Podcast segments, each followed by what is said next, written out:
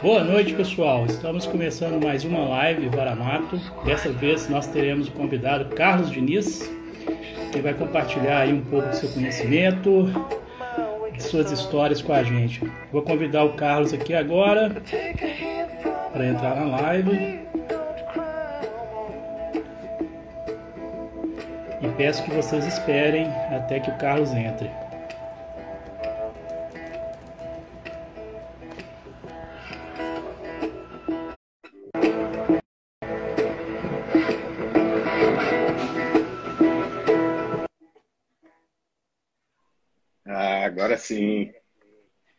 Carlão, beleza? Beleza, Gadeto, como vai? Tudo bem? Tudo bem, como sempre. Poxa, obrigado pela oportunidade, parceiro. Uma honra estar aqui falando com você. E... Uma honra ter você aqui conosco. Opa, a honra é toda minha. O aprendizado é, é, conjunto e não termina nunca, né? Infinito. Isso, isso. Vou passar um recadinho para a galera que está entrando e aí a gente começa apresentações, beleza? Beleza. Bom, quem está entrando aí na live já participa. Quem começou a participar agora, o que, que a gente pede é aperta aqui ó, o coraçãozinho aqui embaixo para notificar os seus contatos. Tem aqui ó, uma tipo uma cartinha que vocês podem convidar os seus amigos e vocês podem usar o campo de comentário aqui para mandar perguntas e para discutir aí na live, beleza? Carlão, vamos lá, vamos começar? Vamos começar. É... Bom, galera. Ó, só só para pensar aqui em quem ainda não chegou, temos dois minutinhos aí antes das 19. É... Sim. Cara, eu queria te dar os parabéns. Você está fazendo uma série dessas lives, né, com uma série de pessoas do seu contato e eu tenho acompanhado as que eu consigo participar e a qualidade é extrema e eu estou muito honrado em estar fazendo parte de um dessas pessoas e queria te agradecer porque nesse momento tão único né que a gente está vivendo um pouquinho desse contato trocar um pouquinho de informação enquanto a gente está enclausurado alivia bastante as pressões né então parabéns velho. foi muito bem pensado e eu te agradeço por isso Pô, obrigado. É, a ideia dessas lives é justamente difundir conhecimento, agregar conhecimento com todo mundo, levar entretenimento também, né? Nesses tempos aí tão, tão conturbados dessa quarentena que a gente está vivendo aí. E dessa forma, eu acho que é a forma que eu tenho, que o Gadeto tem, que a Varamato tem, de compartilhar com todo mundo é, esses momentos de várias pessoas diferentes, de vários profissionais, né, de vários amigos. É, eu acho que isso aí tem muito a somar. Bom, vamos lá, Carlão. Vamos lá. Quem é Bom, é... eu queria começar, né? Vou fazer uma breve apresentação. É... Primeiro, agradecendo mais uma vez a oportunidade de estar falando com todos, aquelas pessoas que estão entrando, estão chegando agora. É, muito obrigado por estar aqui. É uma honra para a gente poder falar um pouquinho dessas experiências e eu só tenho a agradecer. Bom, para começar, é, eu sou mineiro de Belo Horizonte, tenho 42 anos, sou analista de sistemas, é, fiz uma, a minha carreira em empresas de tecnologia, é, passei 11 anos na Microsoft, passei 7 anos na Apple é, e sou um apaixonado pelo ambiente da montanha e durante todo, toda a minha vida, eu acho que como um bom mineiro, né, com raízes interioranas, é, eu nunca deixei de apreciar o ambiente outdoor, né, o ambiente natural. Então acho que eu fui gravitando naturalmente para os esportes que eram dessa natureza e pratiquei vários deles e acabei chegando no montanhismo e na escalada. Faz 17 anos que eu escalo é, desde o começo eu procurei aprender e conhecer o máximo possível sobre a escalada. Eu realmente me encantei com essa atividade. Então eu fui aprender boulder, psicoblock, escalada esportiva, escalada tradicional, escaladas de grandes paredes, escalada em gelo, até chegar ao extremo que são as escaladas em alta montanha. Então sou um entusiasta que tem quase duas décadas aí de experiência é, tentando aprender sempre sobre esse ambiente de montanha. É, tive o privilégio né, de por estar tanto tempo fazendo uma atividade, de fazer parte de uma das gerações de escaladores mineiros, né? É, a nossa geração acho que foi uma geração de mudança e muito importante porque conseguiu não só divulgar a atividade, trazer mais pessoas para é, né, realizar essa atividade, conhecer o ambiente natural de uma maneira saudável, mas também abriu novas áreas de escalada, conquistou novas vias e recebeu, né, teve a honra de receber da geração anterior locais como a Lapinha e N outros é, locais que já tinham sido abertos de escalada e que a minha geração aprendeu a manter esses lugares abertos, conversando com diversas instituições, não só instituições é, sociais organizadas, mas também de governo, de é, é, instituições que controlam o ambiente né, natural. Então, isso tudo para poder abrir de maneira consciente e ética para que pudesse ser algo realizado por todos. Então, tive a honra de participar dessa geração e essa paixão me levou a um estilo de vida que hoje eu estou 100% dedicado a ele. Tenho é, esse privilégio de estar tá podendo realizar o meu sonho de conhecer as maiores cadeias de montanha do mundo, passando dos Andes, né, as Rochosas, o Vale de Yosemite, os Alpes, e até chegar na sua majestade os Himalaias. Então, um breve resumo aí de quem sou eu e dessa jornada que me trouxe até aqui. Legal, cara. Você é um cara que tem muita experiência e muita vivência para compartilhar, né? E falando nisso, como que a gente se conheceu, cara? É, deve ter o quê? Uns três, quatro anos? Você quer contar essa história aí? Quero, essa história é bacana. É, bom, o jeito que a gente se conheceu foi muito especial, porque foi através de uma pessoa que tem o meu profundo respeito, o Pedro Leite. Ele é um empresário mineiro, escalador, companheiro de montanha. E durante muitos anos ele teve uma loja muito importante aqui para Minas Gerais, para o desenvolvimento de esportes outdoor, como mountain bike, escalada, montanhismo, trekking, entre outras atividades, que era a Adrena. E infelizmente mudanças fizeram com que ele fechasse a Adrena, mas o hostel ainda está aberto. E foi o Pedrinho que, ao voltar de, de, da minha moradia em São Paulo, em 2017, voltei para Belo Horizonte. Uma das primeiras coisas que eu fiz foi reconectar com o Pedrinho, que é esse grande mestre das montanhas. E ele logo falou que ia fazer uma caminhada com a turma lá da Adrena, com um cara muito legal, que era o Gabeto, e a gente, e a gente foi convidado, eu e minha esposa, para a gente participar dessa turma. É, seria uma caminhada muito especial, que ia inaugurar o trecho dentro do Parque Nacional da Serra do Cipó, é, Alto Palácio, a travessia Alto Palácio, Serra dos Alves. E aí nós fomos, e cara, eu acho que essa coisa de similaridades, né?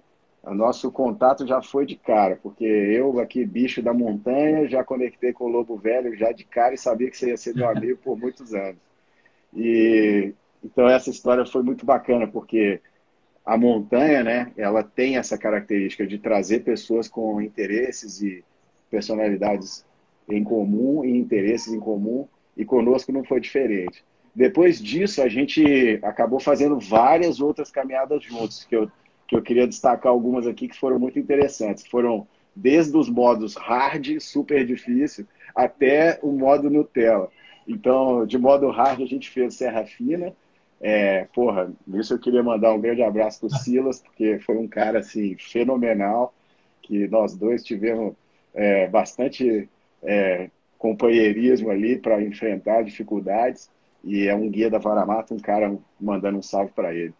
É, a gente fez também uma que eu acho que é incrível, que é Itambé Capivari, né? Onde a gente passa no pico de Itambé, dorme no cume. Poxa, ali a, ali a Serra do Espinhaço, muito especial. É, eu recomendo também, é um roteiro da Varamato que é imperdível. É, fiz o especial, de, eu acho que o mais especial de todos, que é o Trek ao Monte Roraima.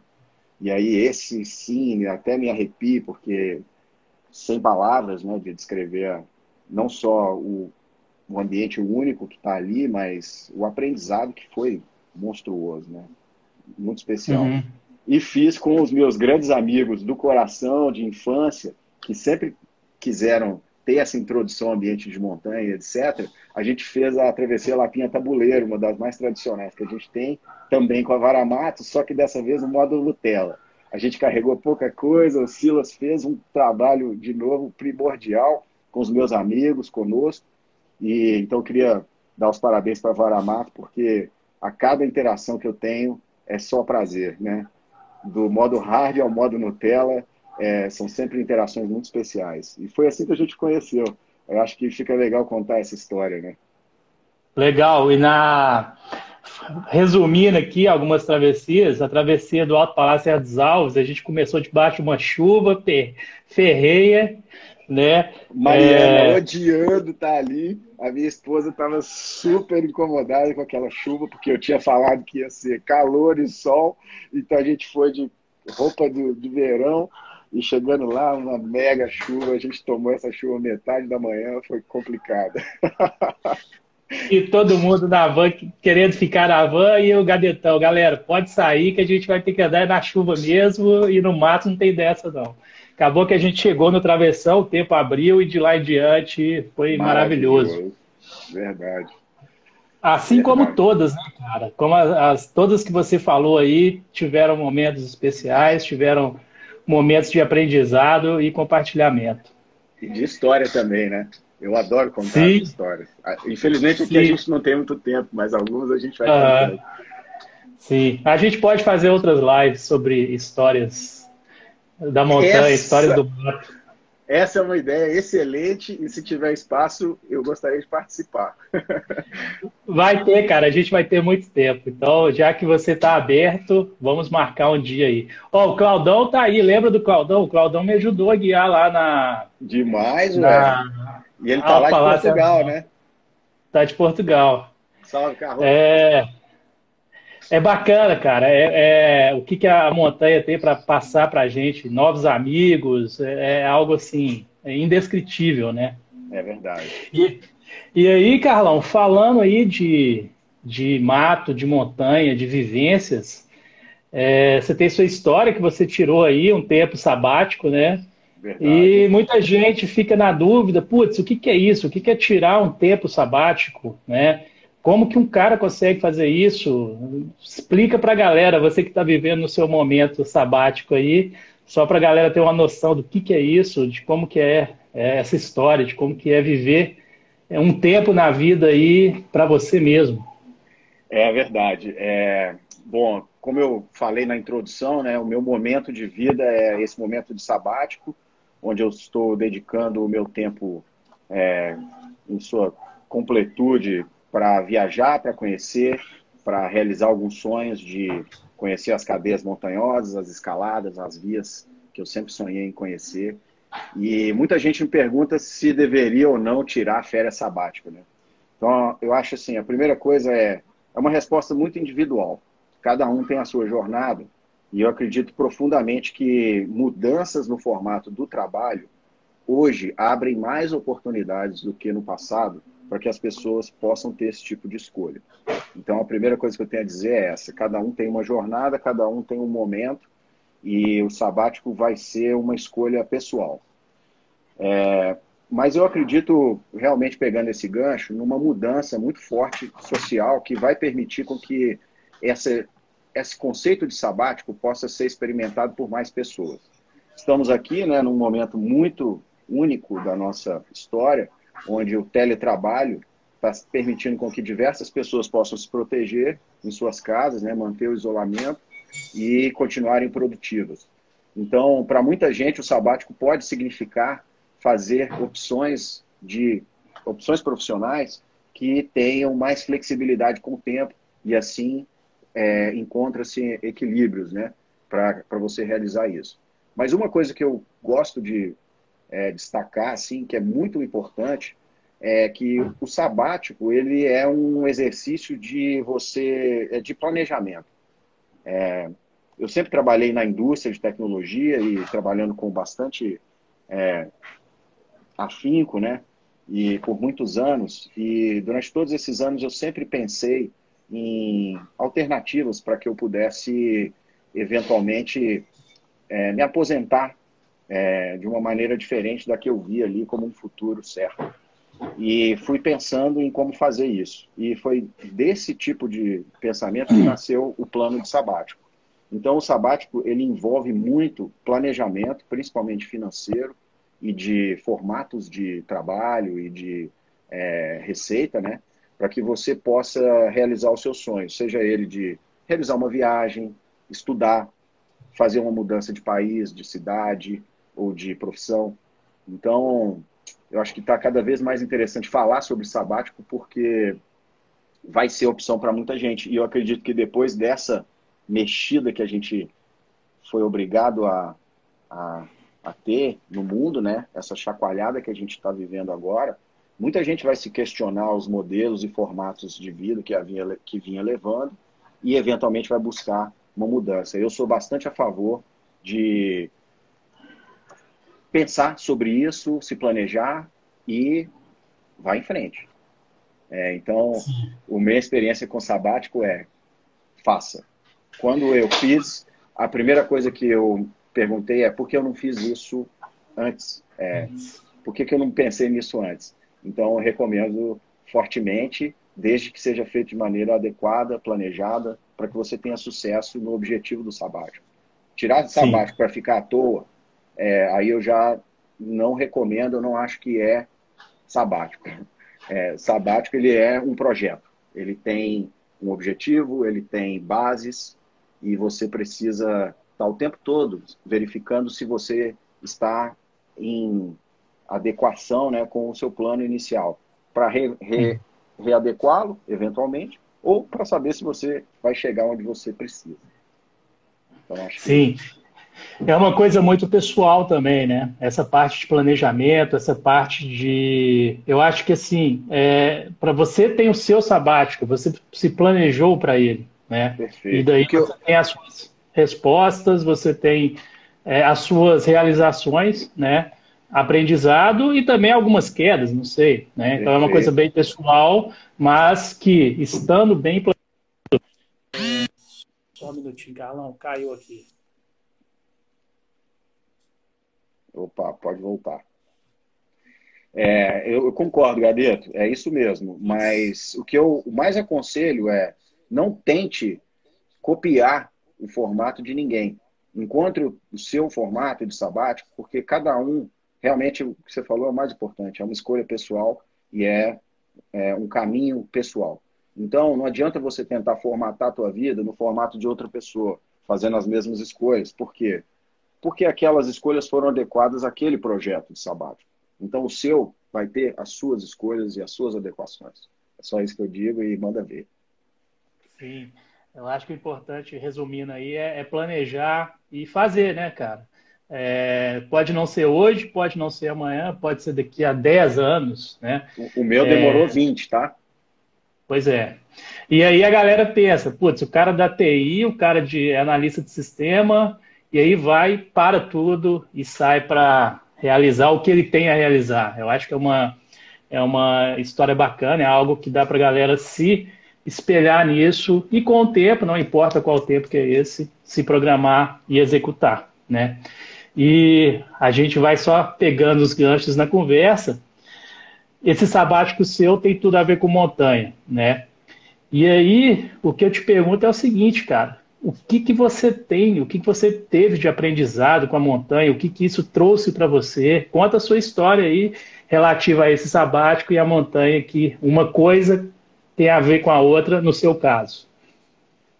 Ótimo, perfeito. É, o meu sabático, como você bem disse, tinha o objetivo de é, realizar esses sonhos de montanhista que eu sempre tive e que o meu formato de vida não, não era é, adequado a realizar e, e eu acabei fazendo né, essas escolhas. E acho que o tema aqui da nossa conversa é e o aprendizado né, de estudo? Qual é o aprendizado de estudo?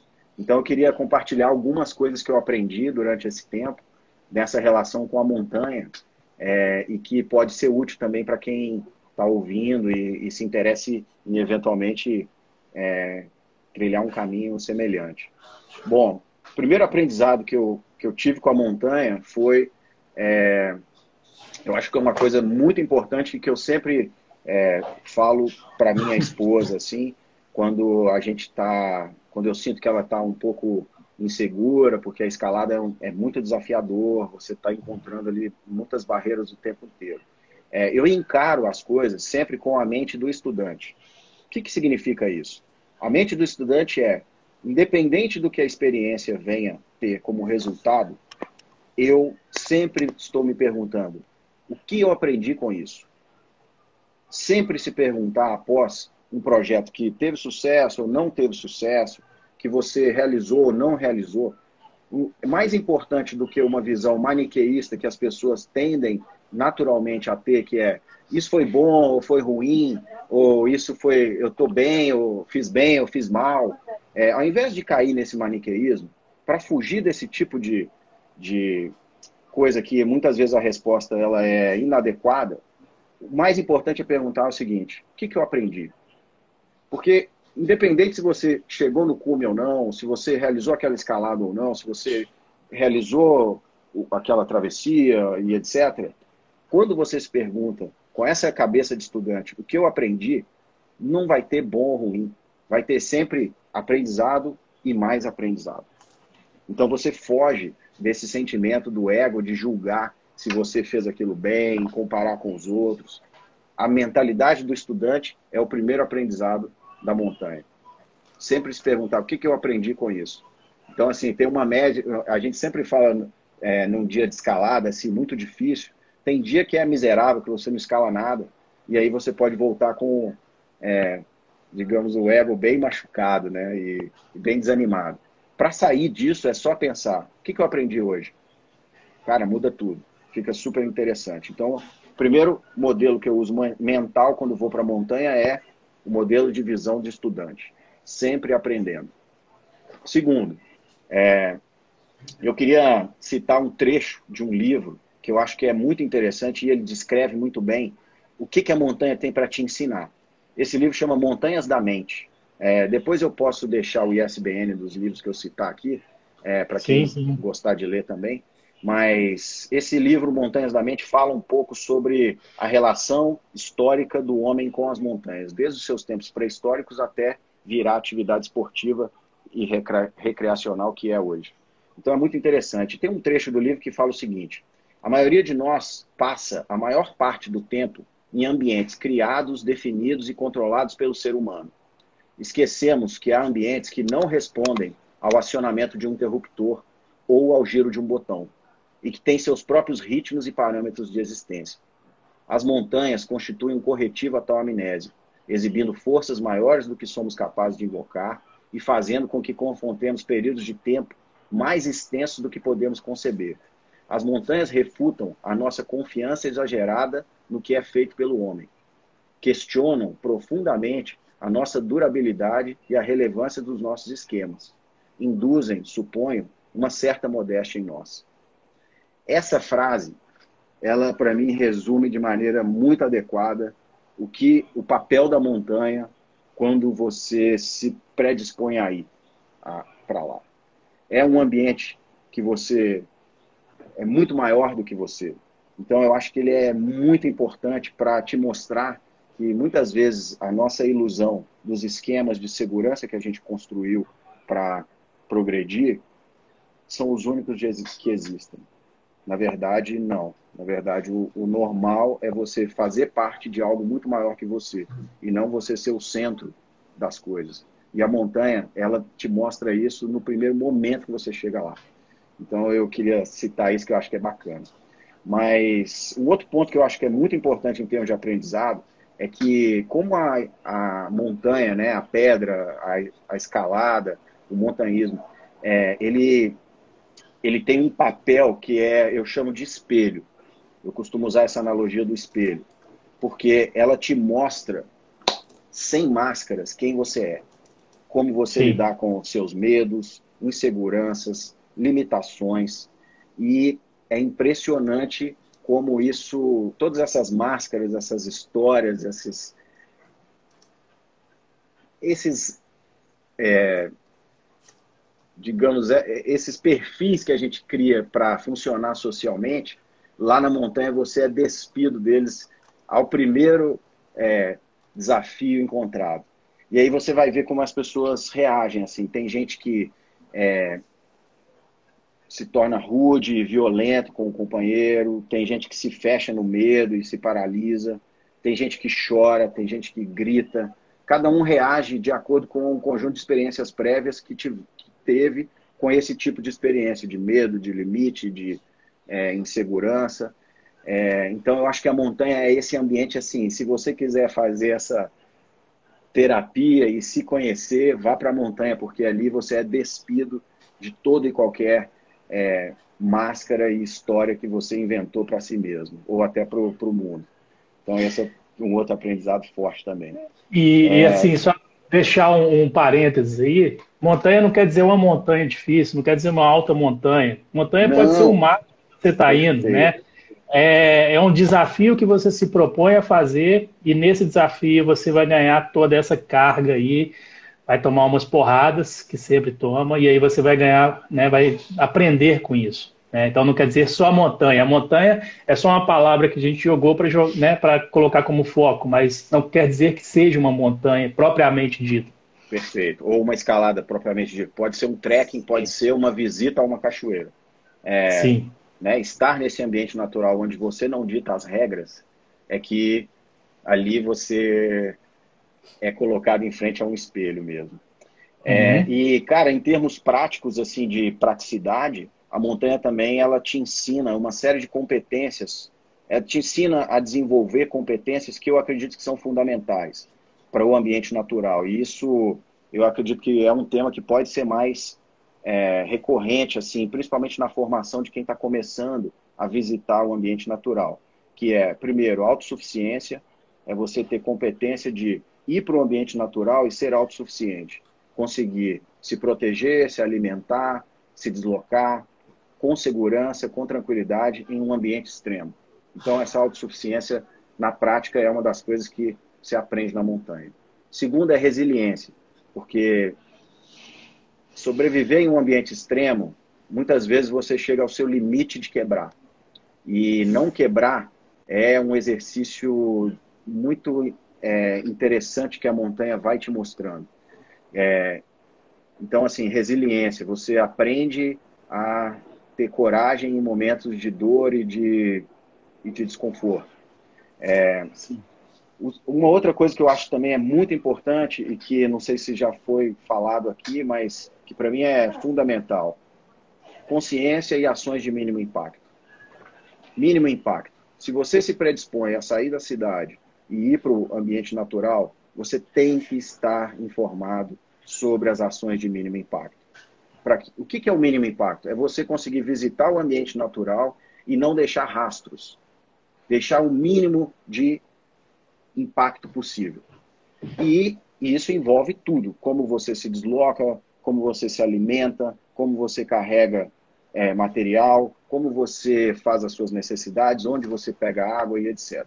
Então, o mínimo impacto é uma outra competência que a montanha, na hora, te traz e que eu acho que é muito importante. É, e, basicamente, competências de sobrevivência, né? No ambiente remoto e, no caso da escalada, vertical. E ali, viver no mundo vertical muda bastante a forma com que a gente faz tudo. Desde que se alimenta, é, faz as necessidades, dorme e se movimenta. Então, é, ali na montanha é, é, um ambiente de extremo aprendizado, por isso.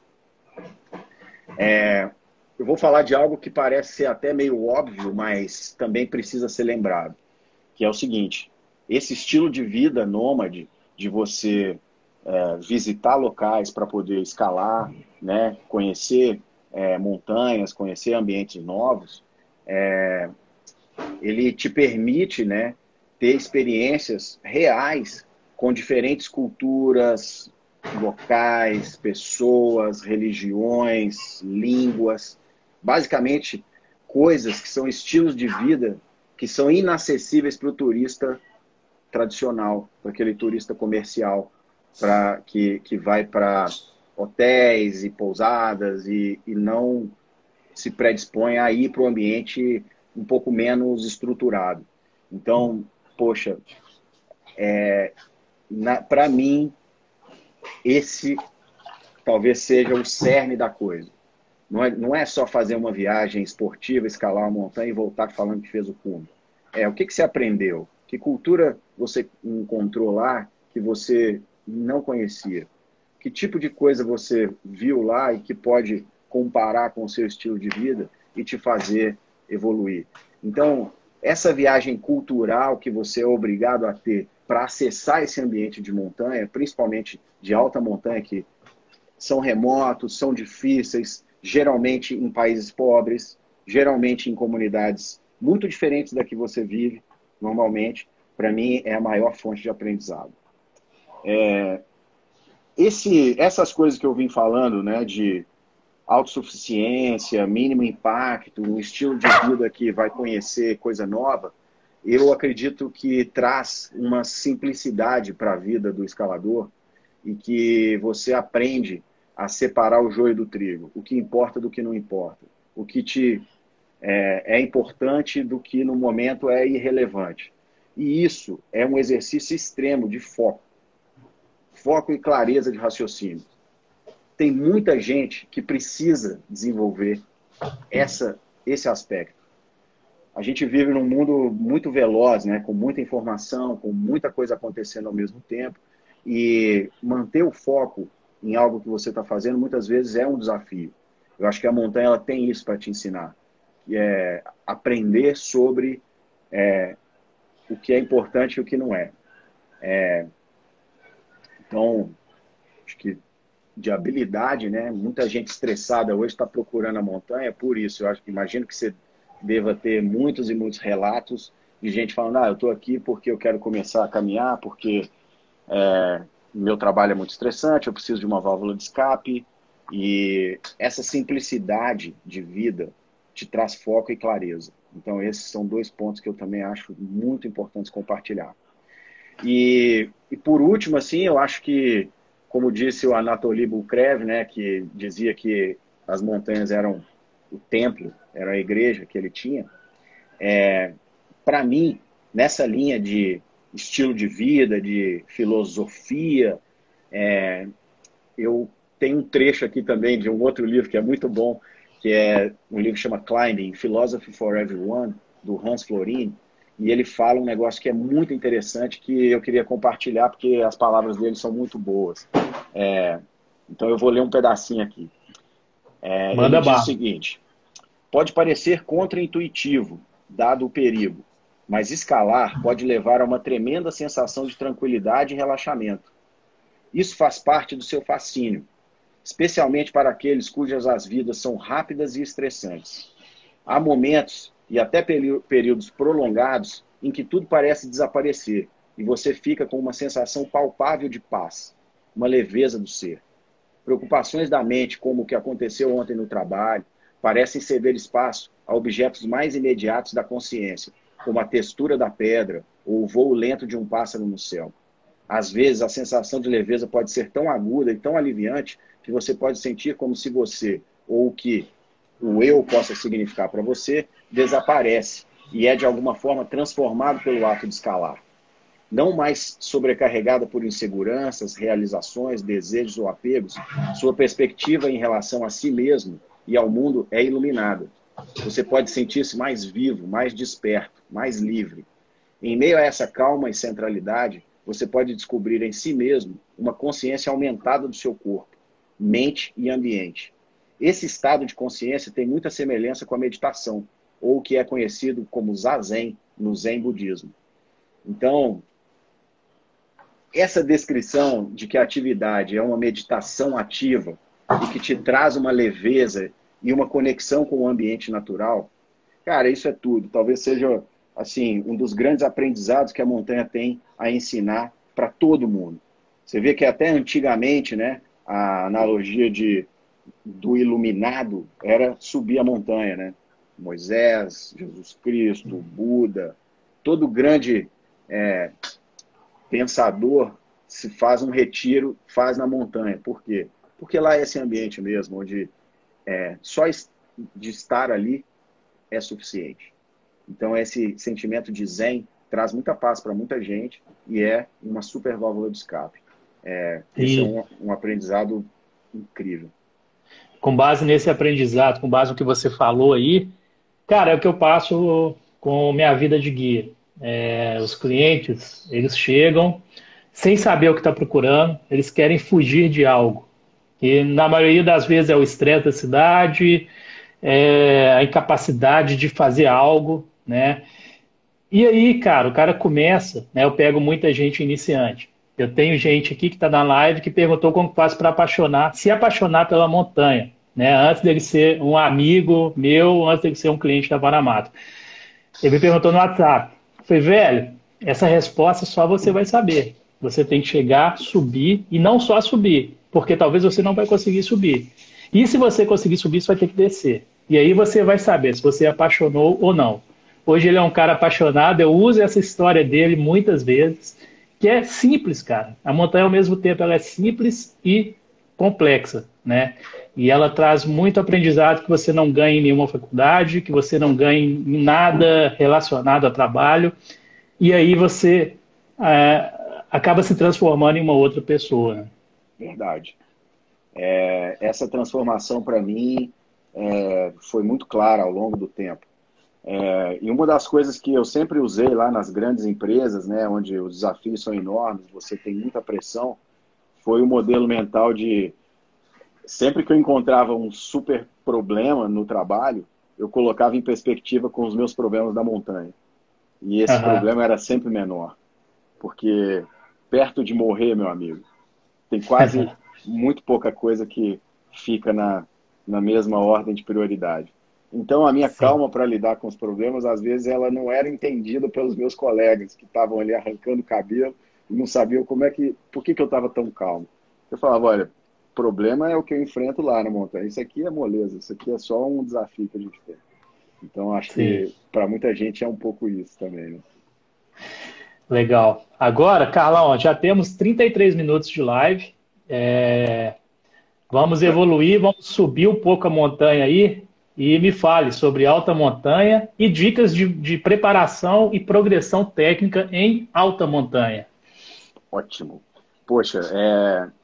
não sei se eu sou especialista, né? Estou aqui na minha humildade só compartilhando as minhas experiências. Então, o que eu vou falar é uma, uma dica uma experiência de um compilado de experiências pessoais que eu acredito que são interessantes de serem compartilhadas.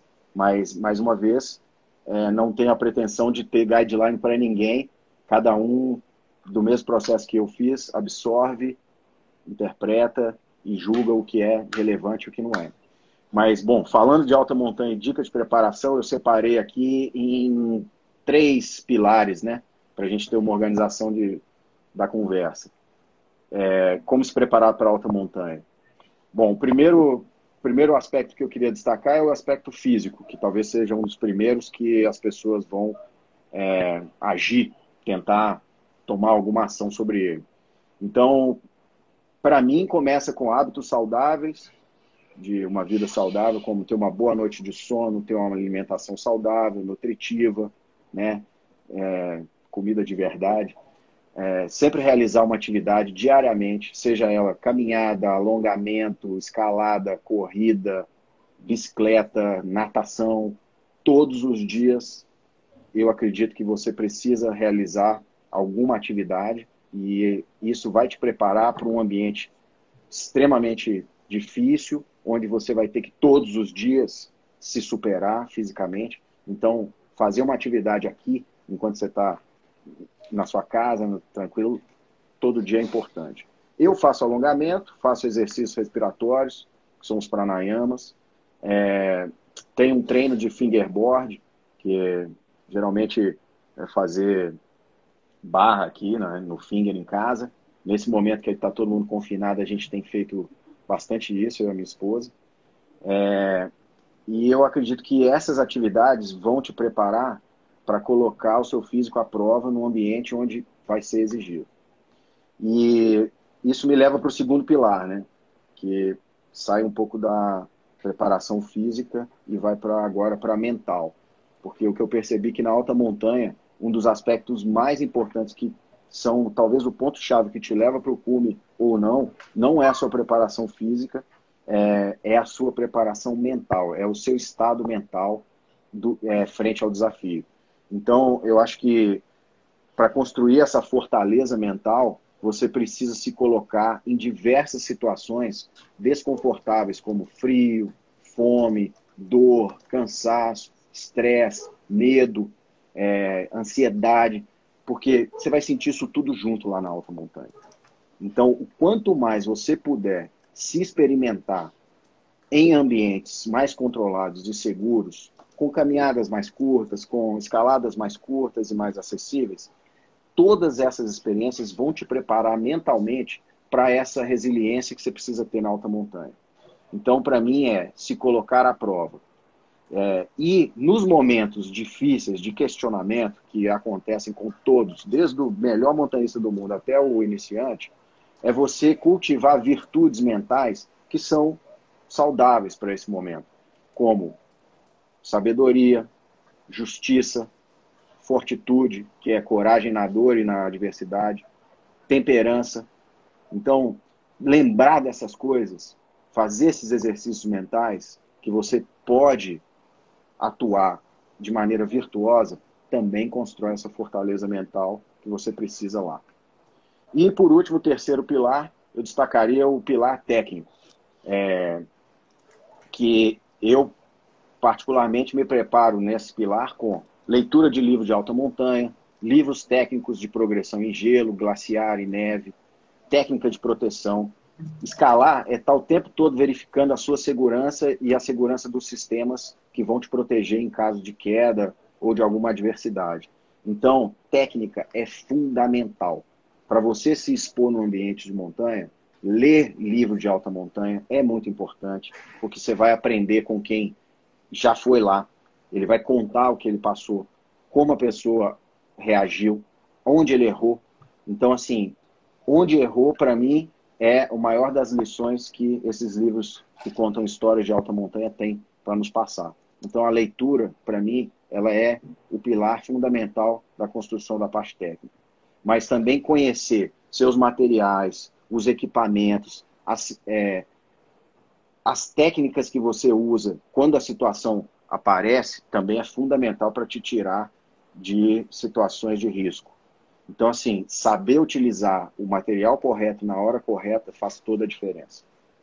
É... E para alta montanha especificamente, o que eu tive foi é, uma, uma trajetória que, que foi uma escadinha. Eu fui primeiro construindo uma base de experiências em altitude e começando com picos de 4 mil, depois picos de 5, depois 6, 7, até chegar nos sonhados 14 de 8. Então, é, o que eu aconselho é você construir uma base em altitude para se conhecer e entender como o seu corpo reage a cada subida de altitude que diminui muito a oxigenação. Cada um vai responder de uma forma. Então, construir essa base, não querendo chegar já no cume do Everest na sua primeira alta montanha, mas visitando montanhas de 4 mil primeiro, para entender o que é um, um, pico de 4 mil, o que é um pico de 5, o que é um pico de 6, técnicas de progressão. Nem todos são acessíveis somente caminhando. Às vezes você precisa escalar rochas, precisa escalar gelo, principalmente se deslocar em glaciar, que é de muito é, perigo. A gente no Brasil não tem gelo, então é muito difícil do brasileiro ter a mesma expertise em gelo que outras é, nacionalidades têm. Então a gente tem que aprender isso e não tem jeito, tem que ser uma escadinha. E para mim, uma das coisas que é fundamental e que mudou toda a minha construção de competências foi ter um mentor, cara. É, o Carlos Andrade, o Carlão, que você colocou na imagem aí faz pouco tempo, a gente ali na imagem está no cume do Sajama. O Sajama, o Nevado Sarrama, é a montanha mais alta da Bolívia e ele foi o meu grande mentor que me introduziu na atividade de alta montanha. Ele já havia feito, me convidou para fazer uma viagem e eu fui fazer essa viagem com ele. É, e, poxa, um mentor, ele acelera muito o seu processo de absorção de conhecimento. Porque como ele já passou por muita coisa, ele te tira das pedras do caminho. Então a absorção é muito mais forte e mais rápida. É, então acho que um pouquinho de preparação para alta montanha ficaria nessa linha. Bacana. Carlão. Acho que um a sua câmera virou para. Aí, agora voltou. Virou. Eu estava mostrando a imagem lá. Você subiu essa rama, né, cara? Subi. Foi difícil, foi muito duro, mas a gente conseguiu. Lá em cima é incrível, tem o que eles chamam de cancha de futebol. E lá tem uma curiosidade, que no cume do Sajama foi, é, foi disputada a partida mais alta de futebol do mundo. No é, cume? No cume, porque é gigantesco e reto, é plano. E aí um Caramba. monte de, de é, bolivianos, né, de carregadores de altitude, foram e jogaram. Agora, o interessante é que tinha 10 bolas, porque a cada. Você não tinha fora, né? Caiu. Não tem gandula para buscar. Então, a cada fora a bola era uma nova. É... Bom, Gadeto, você tinha, você tinha mais a pergunta sobre. Você queria relacionar corrida, escalada, corrida de montanha e escalada, né? Que são coisas que é, eu faço também para me, me preparar, né? E aí você, você fez é, um pouco dessa pergunta também. Você quer repetir? Eu tive um problema aqui porque meu celular tem gente ligando para ele aí tá cortando. Eu estou no Bluetooth aqui, peço desculpa para todo mundo. É, a pergunta sobre o Sarrama? Não, é que entrar no, no, tópico de escalada e corrida de montanha, né? Se isso ajuda. Ah, sim, sim, sim. Alta montanha, dicas de preparação e progressão técnica, né? Isso. Ah, aí não. eu falei do físico, aí, mental. Isso. E... Escalada e corrida em montanha ajudam para quem quer fazer alta montanha? Cara, é, na minha opinião, ajudam muito. Primeiro, para mim, a escalada é a base. É, uhum. Quer queira ou não, se você se predispõe a visitar a alta montanha, mesmo que as iniciais não sejam necessárias técnicas verticais e que você possa acessar apenas caminhando, isso não é verdade para maioria das altas montanhas, a maioria dos cumes é, acima de 4 mil. Então, saber escalar, dominar as técnicas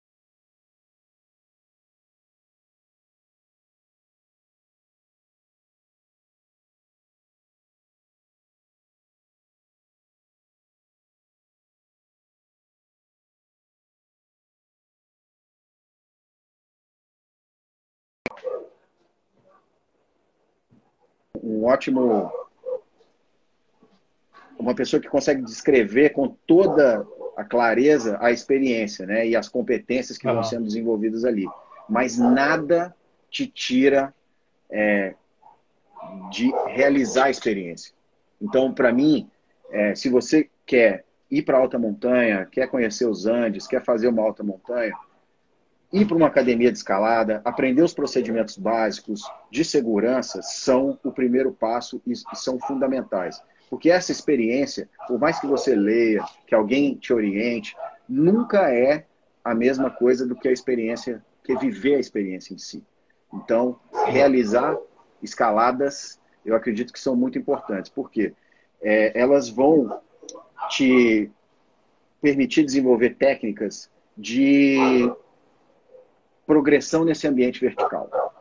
Como, é, como colocar seu baudrier, como pôr um crampon, como usar uma piqueta de gelo, como usar uma proteção de rocha móvel, como colocar piton, como usar cliff, como fazer montagem de reunião, como fazer rapel para acesso e retorno dos cumes. Como, é, tudo isso você só aprende escalando, não tem como. Então, escalar para mim é uma atividade fundamental para você progredir para alta montanha. É, e tem um outro ponto que eu acho que a escalada também, ela te ajuda, e nas minhas experiências, é uma competência que você tem que ter. Ao praticar muita escalada, você desenvolve um certo senso de por onde seguir, por onde passar. E tem muita situação onde você está é, tá na alta montanha com baixa visibilidade, no escuro, você não consegue ver todo o ambiente. Então, ter esse senso desenvolvido de por onde é o caminho onde seria o caminho óbvio, o mais lógico, o mais fácil, o mais seguro, a escalada te permite desenvolver. Então, é, para mim, é chave que você escale.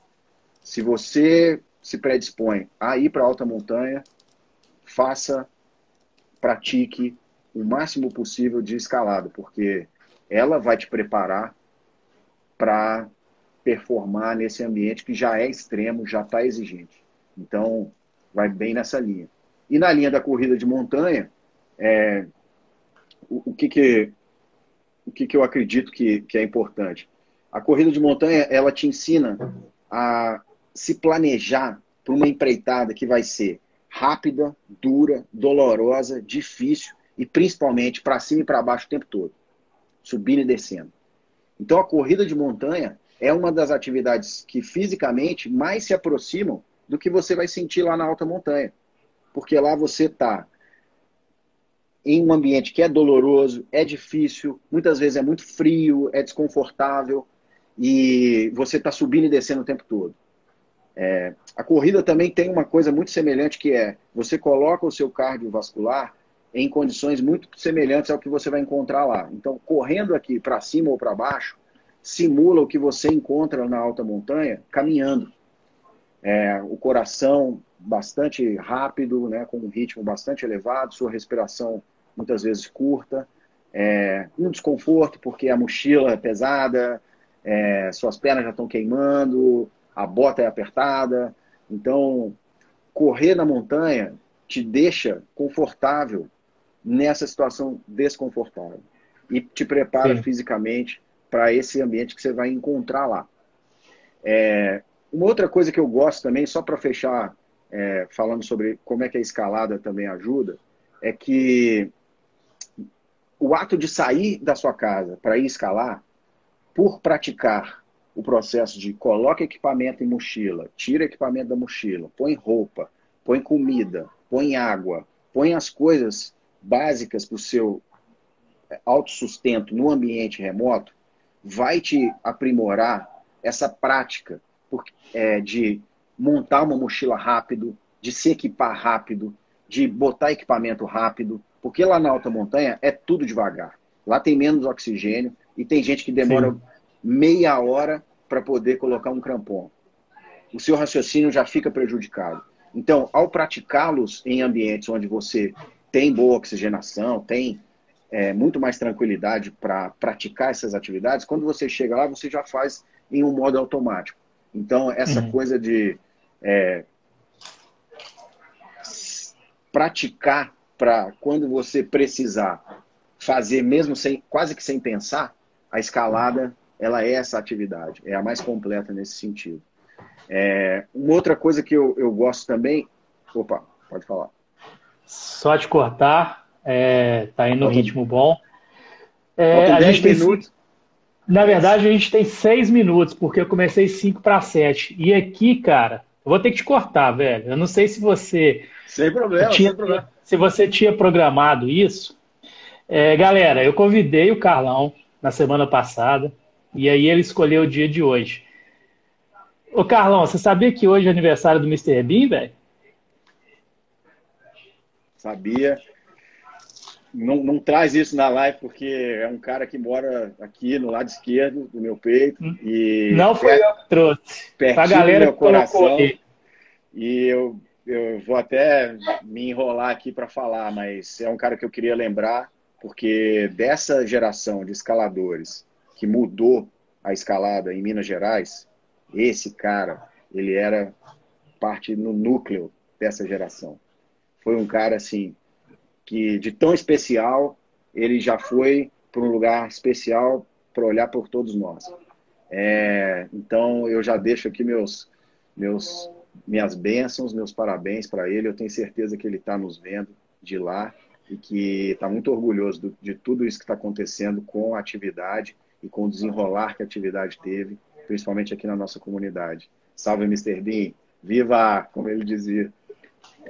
Galera, não foi programado, Carlão. A árvore do viajante, eu não sei qual é o nome. É, jogou aqui, ó. Presente de nível para o nosso irmão Mr. Bean. É, foda, é cara. Tom. Tom, tamo junto. É, é, foi um cara que representou e representa muito, né, velho?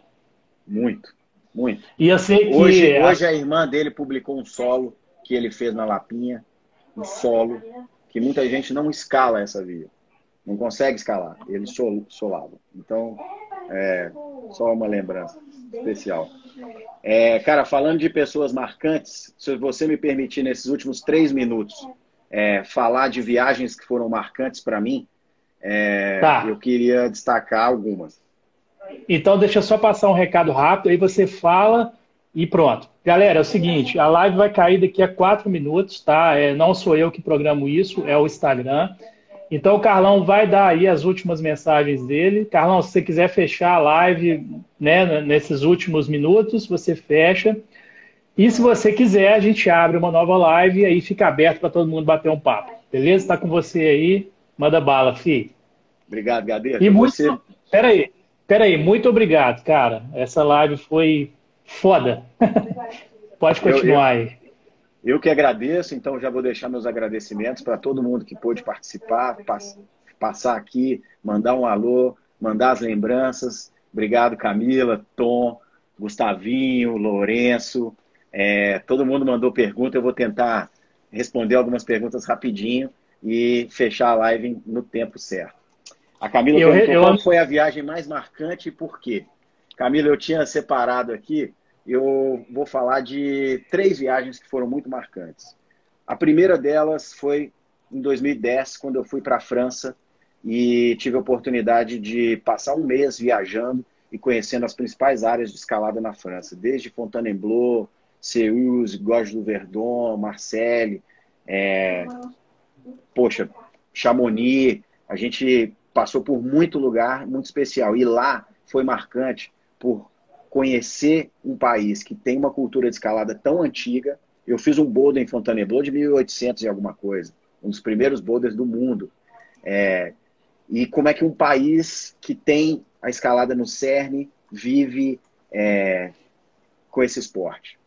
Na escola a criança aprende e estar lá vendo esses lugares, fazendo as escaladas que formaram toda essa cultura, para mim foi marcante, especial. E também especial porque eu fui com um cara chamado Alexis.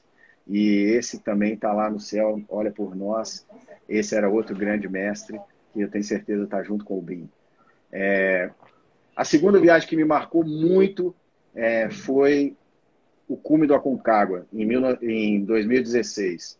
Eu fui com o Marcelo Devô e, por ser uma montanha de extrema dificuldade, para mim foi muito difícil. A gente passou por momentos bem delicados, eu entendi o extremo que pode chegar à alta montanha. E isso me marcou bastante. Depois da, do cume do Aconcagua, eu fiz a mudança do sabático e mudei a minha vida inteira. Então, acho que foi uma das principais e mais marcantes viagens. E por último, é, uma viagem que eu fiz em 2018 para o Nepal, onde finalmente eu conheci e pude ver com os meus olhos, né, junto com alguns amigos também do coração, é, que estão aqui na live, é, pude ver os Himalaias. E, poxa, eu acho que isso para qualquer montanhista é, um, um, é a realização de um grande sonho. Você conhecer a maior cadeia de montanhas da Terra, com os picos mais expressivos, dramáticos, com as histórias mais impressionantes, é, são, assim, muito marcantes são, eu diria, até fundamentais. Né? É, então, essas são três é, momentos e viagens de escalada que marcaram muito. O Lourenço per perguntou qual foi a minha maior roubada. É, Lourenço, cara, são tantas, mas essa do, do Aconcagua eu vou contar rapidinho, falta um minuto e vamos tentar fechar, mas o Aconcagua foi a maior roubada. Eu tomei um tombo no Gran Carreio, torci meu pé a 6.500 metros, tive que descer com o pé torcido, nós demoramos muito, tomando tempestade de neve, foram praticamente 24 horas de exercício ininterrupto e essa foi a maior roubada. 30 segundos. Pessoal, muito obrigado. É, eu quero agradecer de coração e estou à disposição para a gente se falar. Fiquem seguros, cuidem dos seus familiares e obrigado mais uma vez. Pessoal, muito obrigado. A gente tem 10 segundos. Carlão, valeu demais, cara. Não tem como agradecer isso. E vou te convidar para as próximas aí. Fica esperto, vai cair agora.